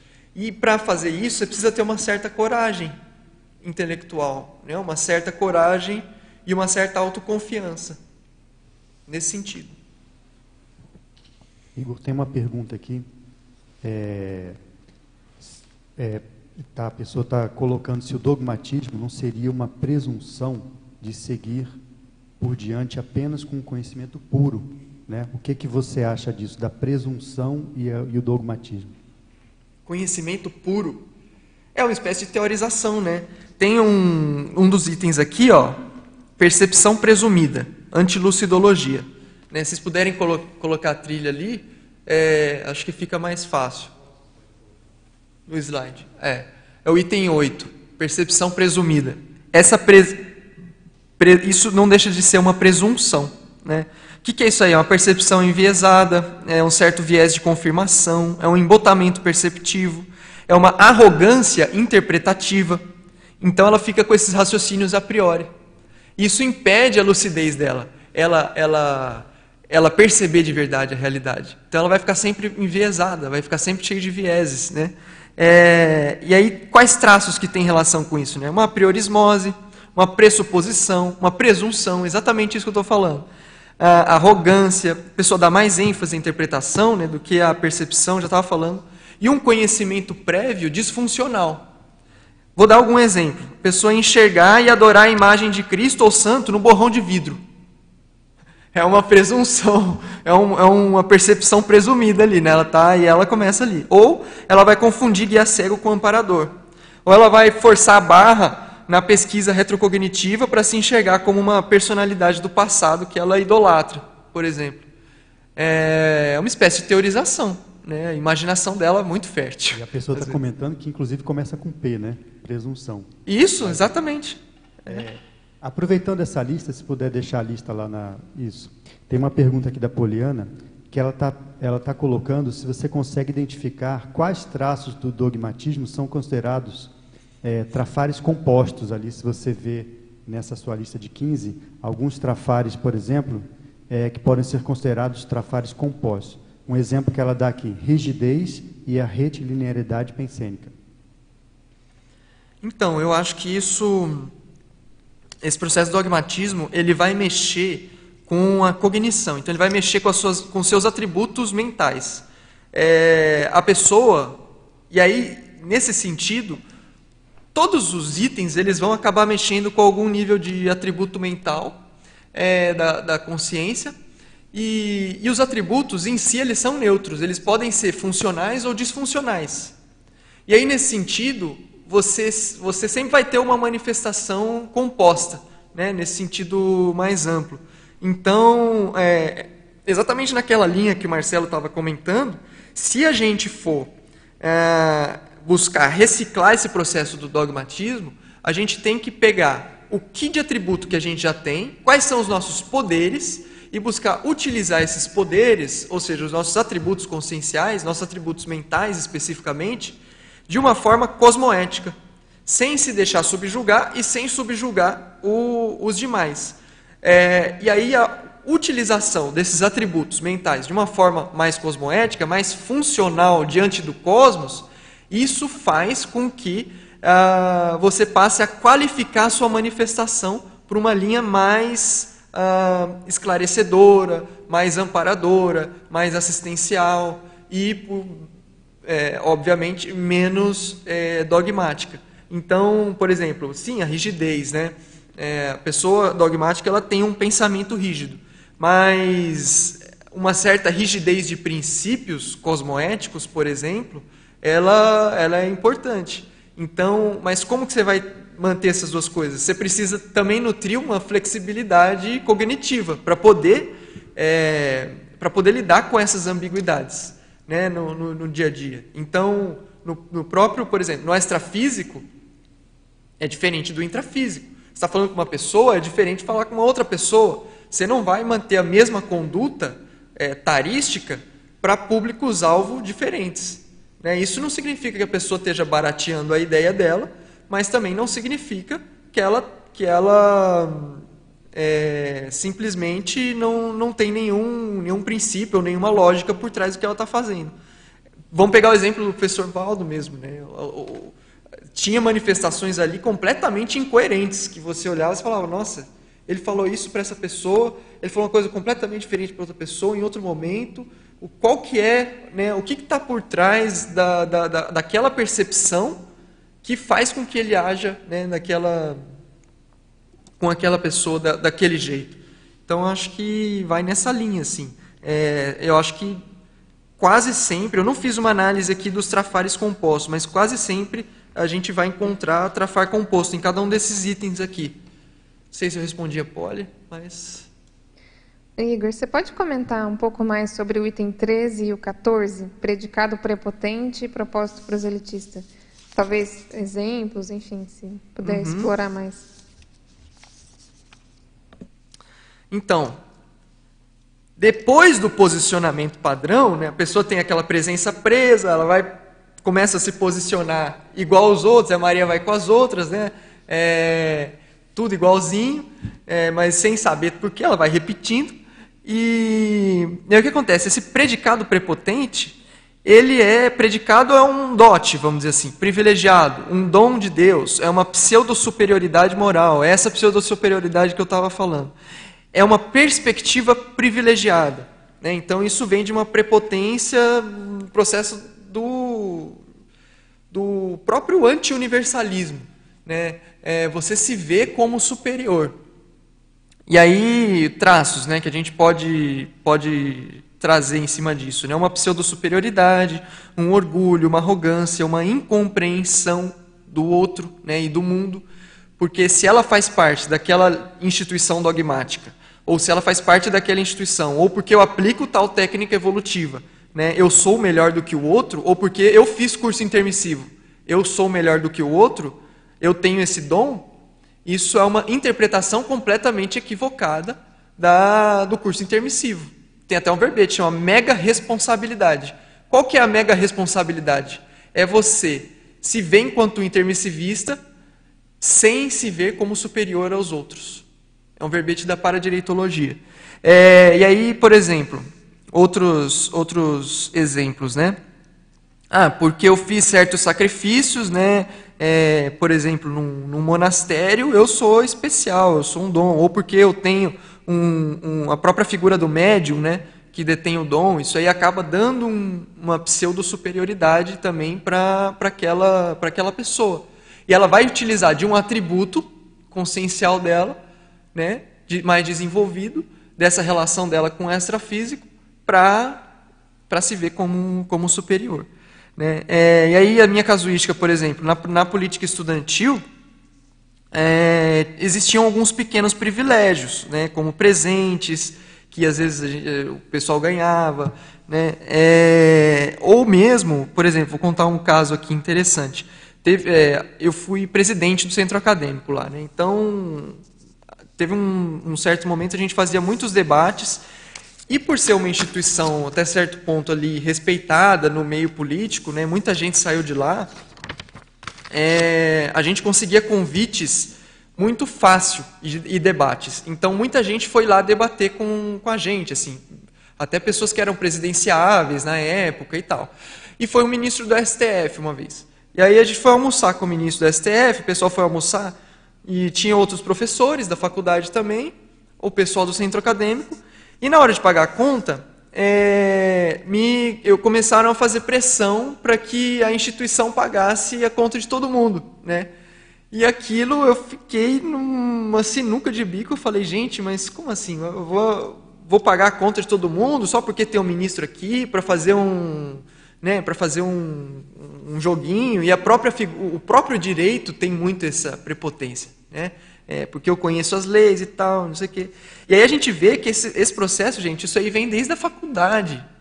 Né? Então, isso, isso, que a gente vê na política, isso que a gente vê no, no STF, isso, isso, isso vem da faculdade, da cultura universitária que a gente tem. É, no fim da história, né, eu, te, eu, eu, bati o pé e cada um pagou sua conta. Mas teve uma pressão forte ali, né, e, e aquilo me chamou muita atenção. Né, porque eu já estava eu já estava com alguns conflitos, né? E me chamou muita atenção. Eu falei, não, eu não vou ficar nesse meio. Isso não faz sentido para mim. Ainda bem que não era o dia do pendura, né?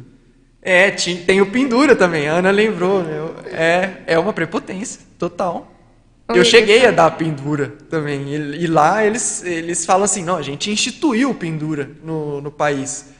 Pendura, para quem não sabe, no dia do 11 de agosto, que é o dia do advogado, mas que é o dia de fundação da faculdade, então imagina, você estuda lá numa faculdade que o dia da fundação da sua faculdade é o dia de todos os profissionais. Então, pô, você se acha, né, o, o cara ali, né? E aí você chega na sala de aula, professor, bem-vindos à melhor faculdade de direito da América Latina. Aqui vocês vão aprender nos corredores, muito mais do que dentro da sala de aula. Vão aprender com todas as pessoas que você tem contato aqui e não sei o blá, e fica inflando o ego. É uma coisa, é um narcisismo maluco, assim.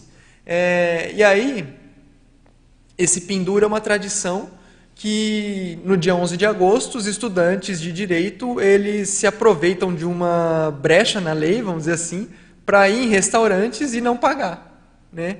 Então você vai, vai em restaurantes caros, tem histórias e histórias e histórias, né, de contas de mais de mil reais e o estudante de direito ele vai lá, eles juntam um pequeno grupo, vai no restaurante e não paga. E depois na hora de pagar eles fazem um discurso, né? Levanta, alguém levanta e faz um discurso, né? E aí esse dentro desse discurso às vezes tem uma trova, que é uma, um poema tradicional da faculdade que a pessoa vai cantar, né?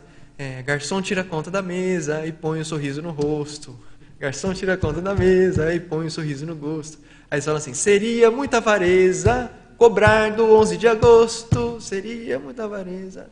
E aí, tipo assim, tudo isso para não não pagar. E alguém levanta, faz um discurso de frente para frente para todo mundo lá e tal, e fala: "No futuro seremos promotores, juízes, viremos aqui com as nossas famílias e vamos e não sei o quê, blá, blá, blá, e tchau, e vai embora.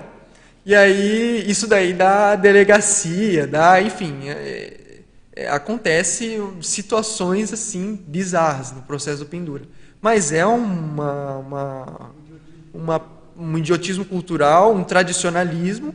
A gente foi em Oxford, né? cheio daquelas tradições, aqueles negócios lá no passado, a gente viu. É, e, e, de certo modo, a, a faculdade que eu estudei, ela tem um pouco, guardadas as devidas proporções, ela é uma miniatura, bem mini, mini, desse processo de tradicionalismo por ser fundada em não sei que ano, em não sei que, processo, política, relação com não sei que, quem já passou aqui, aquilo tudo que a gente viu em Oxford, a gente achou assim certas coisas é, vomitivas, vamos dizer assim, é, tinha lá. Né? E aí tem, você encontrava desde as pessoas que eram apaixonadas pelas tradições e que envolviam essa, esse narcisismo grupal até, do, dos advogados, né? É, dos advogados e, e, dessa dos juristas de modo geral e de, desde aquelas outras pessoas que eram totalmente desconstruir todas as tradições, vamos destruir tudo, botar esse prédio abaixo. Tinha de tudo lá. Ô Igor, é, você está trazendo casuísticas né, mais assim explícitas do, do processo, mas eu vejo também que a gente pode tentar buscar assim essas sutilezas que ainda hoje, né? Por exemplo, às vezes a pessoa não passou por nenhum tipo de reforço mesológico nessa vida, mas ela já viveu isso em outras, enfim, e aí ela vai trazer um modus operandi nesse nesse modo, né? E aí isso vai se manifestar aqui de maneira sutil, às vezes no voluntariado, né, na própria, enfim, na manifestação dela com a família, com os amigos, enfim. É, você tem algum exemplo assim de algum processo mais sutil e que não necessariamente, porque assim, o que eu fico pensando também, às vezes a pessoa vê esse, esse tema, né, dogmatismo, e já faz a relação direta com a religião, já fala, ah, eu não tenho tanta relação com isso, e já descarta. Né? Às vezes nem para para pensar de uma maneira mais profunda ali, detalhada, se ela tem ainda algum, e provavelmente todos nós temos, né, algum nível de Alguns diz, mais, outros nem tanto. Você diz né? dessa arrogância ou do, de uma manifestação mais dogmática em geral? Não, é, especialmente nesse item que eu comentei aqui, né, do predicado prepotente e também desse 14. Você aqui. falou do 14 também. Né? É, 13 e 14. É, deixa eu ver se tem alguma coisa que eu coloquei aqui. Olha, essa, isso daqui até certo ponto é comum, né? Porque que, que eu posso dizer? Né? É, por mais que, é, vamos dizer assim, a, a gente trabalhe, faça um esforço aqui para não se sentir superior, né, muitas vezes isso, isso passa pela cabeça da, das consins, né, até intermissivistas. Porque a gente pensa às vezes que o intermissivista é um é a criança índico, né, o, bebê cristal, né, coisa, ou, ou, ou alguém enviado, né, ou enviado. E, e, e, não é, né? Senão, e, e aí eu fico pensando, se, se, a gente já tivesse isso mais ou menos bem, não precisava do Valdo ter escrito esse verbete, mega responsabilidade. A sua responsabilidade é assistir, mas não é se sentir superior ao, aos demais, porque você é intermissivista.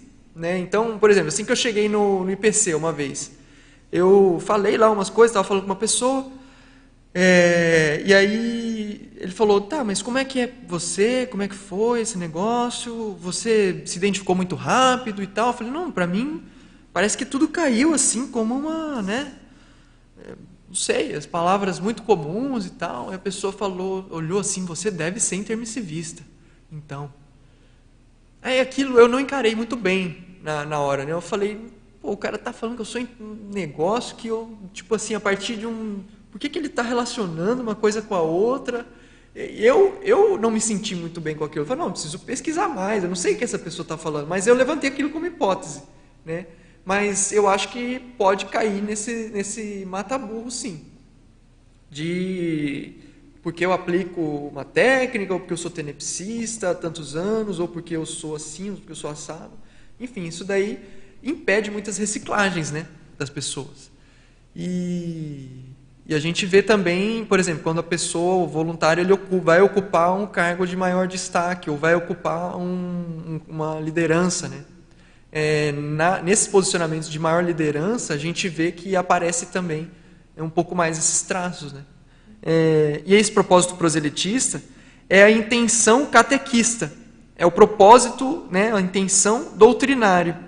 Todo dogmatismo manipula, o professor Valdo coloca. Então é, tem a ver com essa intencionalidade anticosmoética de doutrinar, de fazer catequese. Aí você tem a ordem jesuítica, né? você tem é, a infiltração ideológica na né? educação e na, na cultura, né? de professores e de, de, artistas. Você tem essa intenção de catequizar em, em, em muitos lugares. Né? E muita gente que chega aqui e quer catequizar a família, por exemplo. Né? Eu queria, nossa, o meu amigo, um amigo meu dos meus melhores amigos me apresentou a Conscienciologia. E aí é, era um amigo que eu fundei junto com ele, aquele coletivo, né, Contraponto. E aí nós acabamos indo para rumos completamente diferentes, né? Mas a gente debatia muito para psiquismo, ele me apresentou o Valdo. E aí depois eu fui agradecer um dia e eu fui esculachado, né, por ele ali. Mas eu não, não conseguia entender por que, que ele não estava entendendo o quanto que aquilo era importante para mim. Eu queria que para ele fosse, fosse legal também, que fosse importante. Queria que minha família também entendesse. E aí, em vários momentos, eu vi meus familiares falando: você está querendo doutrinar a gente, você está não sei o quê, blá, blá, blá. E aí, uma hora eu parei e falei: gente, não posso fazer isso, né? não tem. E, no início da conscienciologia, é, é, principalmente, eu acho que existe uma tendência de querer levar essas ideias para todo mundo, né? Ou não, todo mundo tem que ficar sabendo disso, ou eu quero massificar isso daqui. E é, às vezes essa esse afã de massificação da, da conscienciologia tem a ver um pouco com esse propósito proselitista aqui. Pode ser. Entendeu? É o modus operandi ainda. É. Né? é. E no movimento estudantil a gente falava, né, por exemplo, que é, vamos atuar aqui conquistando corações e mentes, né? Professores universitários mais preocupados em converter alunos do que esclarecer, coisas que eu vivenciei muito. Né?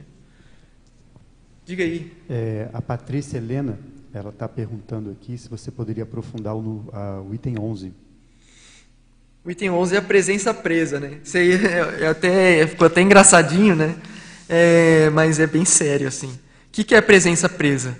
Né? A pessoa ela vai seguindo aquele, aquele modus operandi mais fixo, né?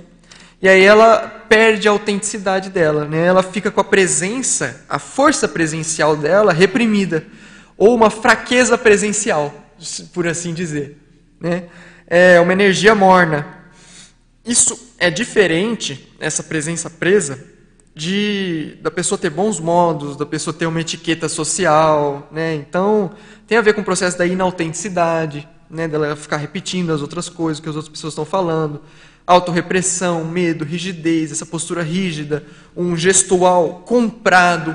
Você compra um gestual de fora, não é o seu gestual. É, é, que mais? Tem, uma, tem a ver com desconfiança, necessidade de agir e se parecer com um grupo, e um processo de autoculpa também, eu, eu, eu relaciono.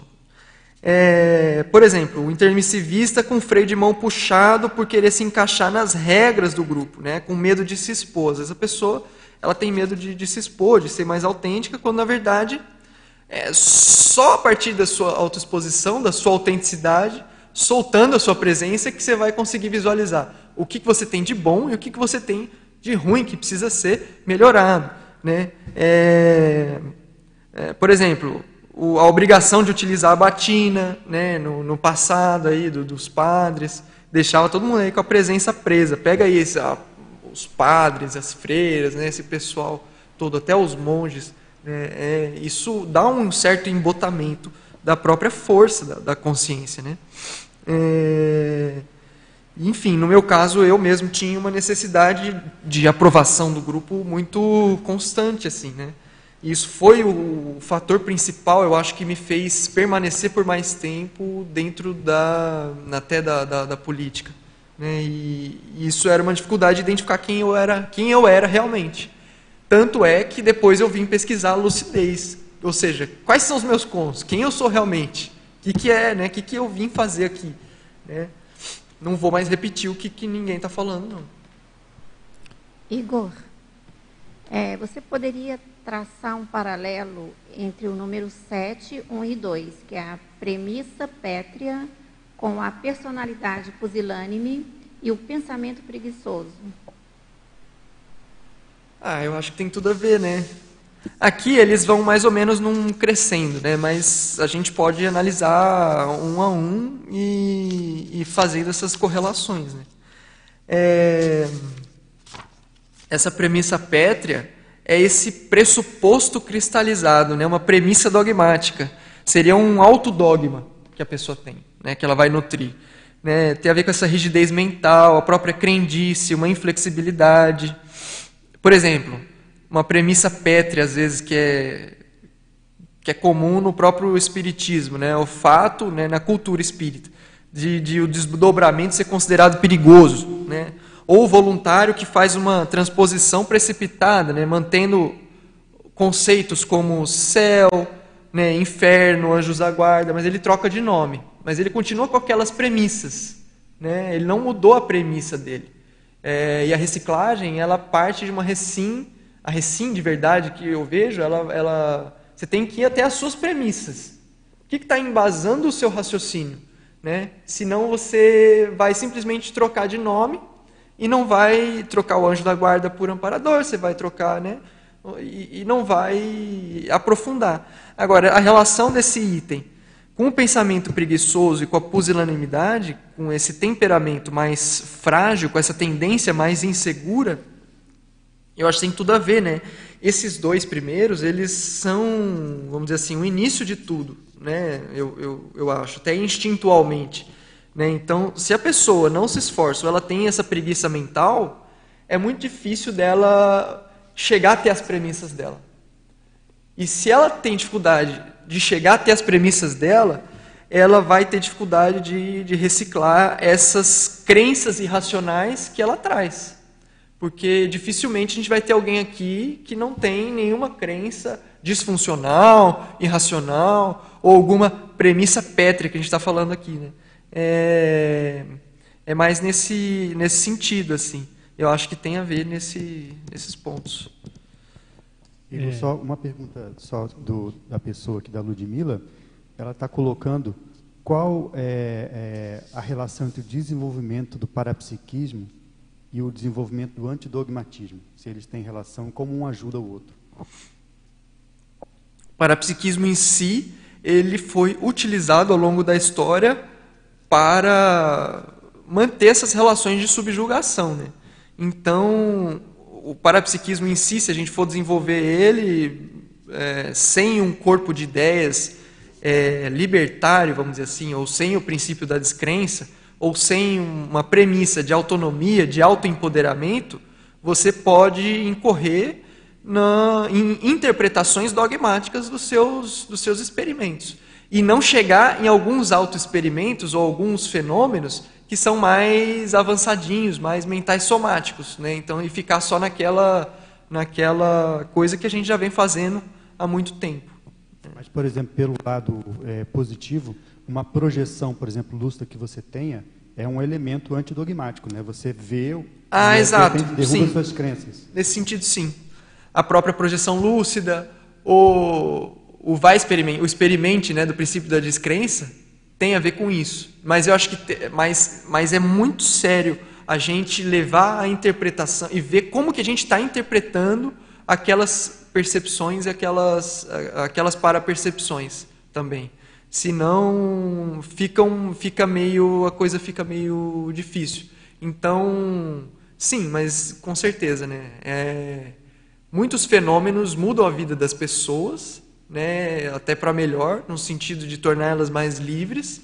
É, isso foi o meu caso, acho que foi o caso de muita gente também, e, e ajuda nesse processo de, de antidogmatismo. A gente está com o tempo aí quase na reta final, então ser mais objetivo, estou sendo mais objetivo.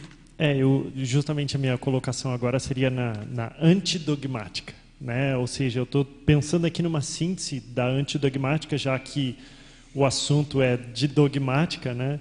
Ah, e aí você iniciou a tertúlia matinal falando de um princípio, que é o princípio da descrença, justamente que é da antidogmática, né? que é o, a, a, a ela buscar a autoexperimentação para ela ter as suas experiências pessoais, chegar às suas próprias conclusões.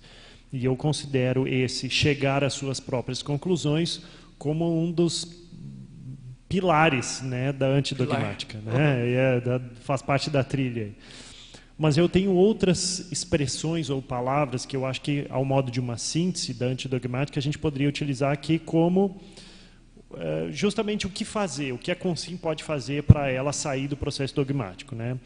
É, uma das coisas é o abertismo consciencial, né, que a pessoa estar aberta a situações, a experimentações, a informações de outras fontes que não aquelas fontes que a pessoa somente utiliza, está acostumada a utilizar.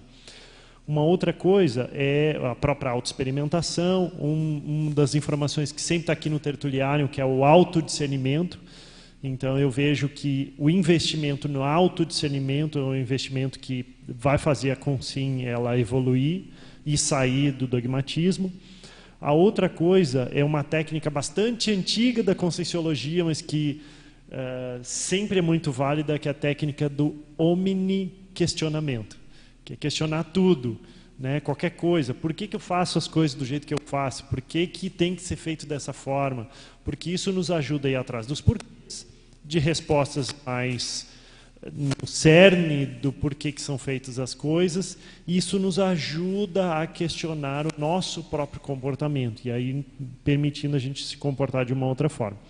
Então eu vejo que essas situações, aí eu gostaria que você complementasse com outras técnicas que de repente você utiliza, do ponto de vista assim de técnicas conscienciológicas, o que que a gente pode fazer para sairmos da dogmática? É, tem bastante coisa, né? Na verdade, a conscienciologia ela é um corpus antidogmático, né? Ela começa com o princípio da descrença, então a pessoa vai experimentando. É, eu acho que o mais sério é ela não necessariamente ela ela pode usar uma técnica, mas ela identificar como ela funciona e quais os procedimentos que ela às vezes pode criar. Então, ela ao utilizar da criatividade, da autocriatividade dela, ela vai estar tá recuperando cons e vai estar tá sendo menos dogmática, vai estar tá sendo mais autêntica do ponto de vista da consciência que ela é. Então, por exemplo, fica mais orgânico a pessoa buscar fazer uma pesquisa mais com a cara dela e em cima dessa autoexperimentação. E, e, e ir para a prática. Né? Então eu tomei para mim, tá? Eu falei, não, eu não vou ler mais poesia, né? eu não vou mais escrever poesia, é, e eu vou ler e, e, e, me aprofundar somente em assuntos que para mim tenham relevância é, prática ou evolutiva, para eu não sair dessa abordagem pragmática, que eu sei que para mim isso é importante, né? Porque senão, porque eu tenho uma tendência às vezes de teorizar mais. Então, é, as minhas leituras, meus estudos, eles vão ser mais pragmáticos. E o que eu escrever vai ter com base na, nas minhas experiências também é, eu tenho utilizado isso como um princípio norteador que me ajuda a ficar mais com o pé no chão. Mas eu não perco a minha reflexão, vamos dizer assim, e, e pelo menos no pensamento eu tento encostar dentro dessa dentro dessa desse omni questionamento é encostar o seu pensene no tentar encostar o pensene nas paredes do cosmos. Eu, eu acho que é a melhor forma da gente tentar buscar ampliar cada vez mais a visão, assim. É, mas assim, a pessoa ela pode fazer para cada um desses itens, ela pode fazer uma trilha de, de recim, né? Então ela pode reciclar a personalidade pusilânime, né? percorrendo a trilha da pesquisística da personalidade destemida, por exemplo, no âmbito da maturologia. Para reciclar o pensamento preguiçoso, ela pode estudar o pensamento exaustivo no âmbito da, da esforçologia. Para reciclar o paradigma peremptório, né, ela pode estudar, por exemplo, é, cadê? Sumiu aqui. O paradigma cético no âmbito da descrenciologia. Né? Então, o estudo ele ajuda muito nesse sentido. Para reciclar a prescrição proibitiva, ela pode estudar a prescrição, a autoprescrição evolutiva, no âmbito do, do paradireito. Né? Para reciclar esse pacto passivo, ela pode percorrer essa trilha é, de fazer um pacto autovolitivo, no âmbito da liberopensenologia. Para reciclar esse parâmetro perfeito, ela pode percorrer uma trilha de parâmetro pragmático, estudar o parâmetro pragmático na realismologia né, para reciclar as premissas pétreas, ela pode percorrer uma trilha de pesquisa da premissa falseável, no âmbito da refutaciologia. Para reciclar essa percepção presumida, ela pode percorrer a trilha da percepção percebida, no âmbito da lucidologia. Então, você perceber sua percepção. Né, uma meta-percepção. Outras, prosa é, plausível, né, no lugar da prosa pseudo-racional um procedimento técnico no lugar desse procedimento perro, né? Uma presença espontânea ou uma presença autodeterminada no lugar da presença presa, um posicionamento próprio no lugar do autoposicionamento do posicionamento padrão, né? um predicado isogênico no lugar do predicado prepotente, um propósito assistencial ou esclarecedor no lugar de um propósito proselitista e uma prerrogativa é, amparológica. Já que eu tenho esses traços, eu vou ser amparador, né? no lugar de, um, de, de uma prerrogativa de perseguição. Gente, só para concluir, as minhas conclusões básicas que a gente já falou aqui. Dogmatismo começa no medo e termina na violência, por isso que eu acho que é uma coisa, revela essa relação de poder e de subjugação. E, por hipótese, a gente já comentou, é uma etapa desse desenvolvimento evolutivo das, das consciências, eu acho. Até um desenvolvimento coletivo, evolutivo, consciencial. É... E o dogma é uma repressão intelectual. Né? E a terapêutica passa por esse autoempoderamento consciencial a partir da sua ressignificação dos atributos, dos seus poderes conscienciais. Então, você pegar aquilo que você tem, ressignificar para poder fazer assistência é, e, e, angariar mais autolucidez, mais, auto, mais autocoerência. Gente, meu tempo aqui já estourou, tá? É, agradeço muito a oportunidade de, de, de expor essas ideias e é isso aí, gente. Até a próxima. Ok, nós agradecemos muito o professor Igor aí por todo o esclarecimento que ele trouxe para a gente e o esclarecimento justamente é o contrário do dogmatismo, né? Então essa, esse é o caminho. Eu queria agradecer também à equipe de debatedores que esteve aqui hoje, agradecer aos teletertulianos que assistiram e que participaram com perguntas e dizer que hoje nós tivemos 118 acessos simultâneos e 569 reproduções na internet. Ok? Um bom domingo a todos e até a semana que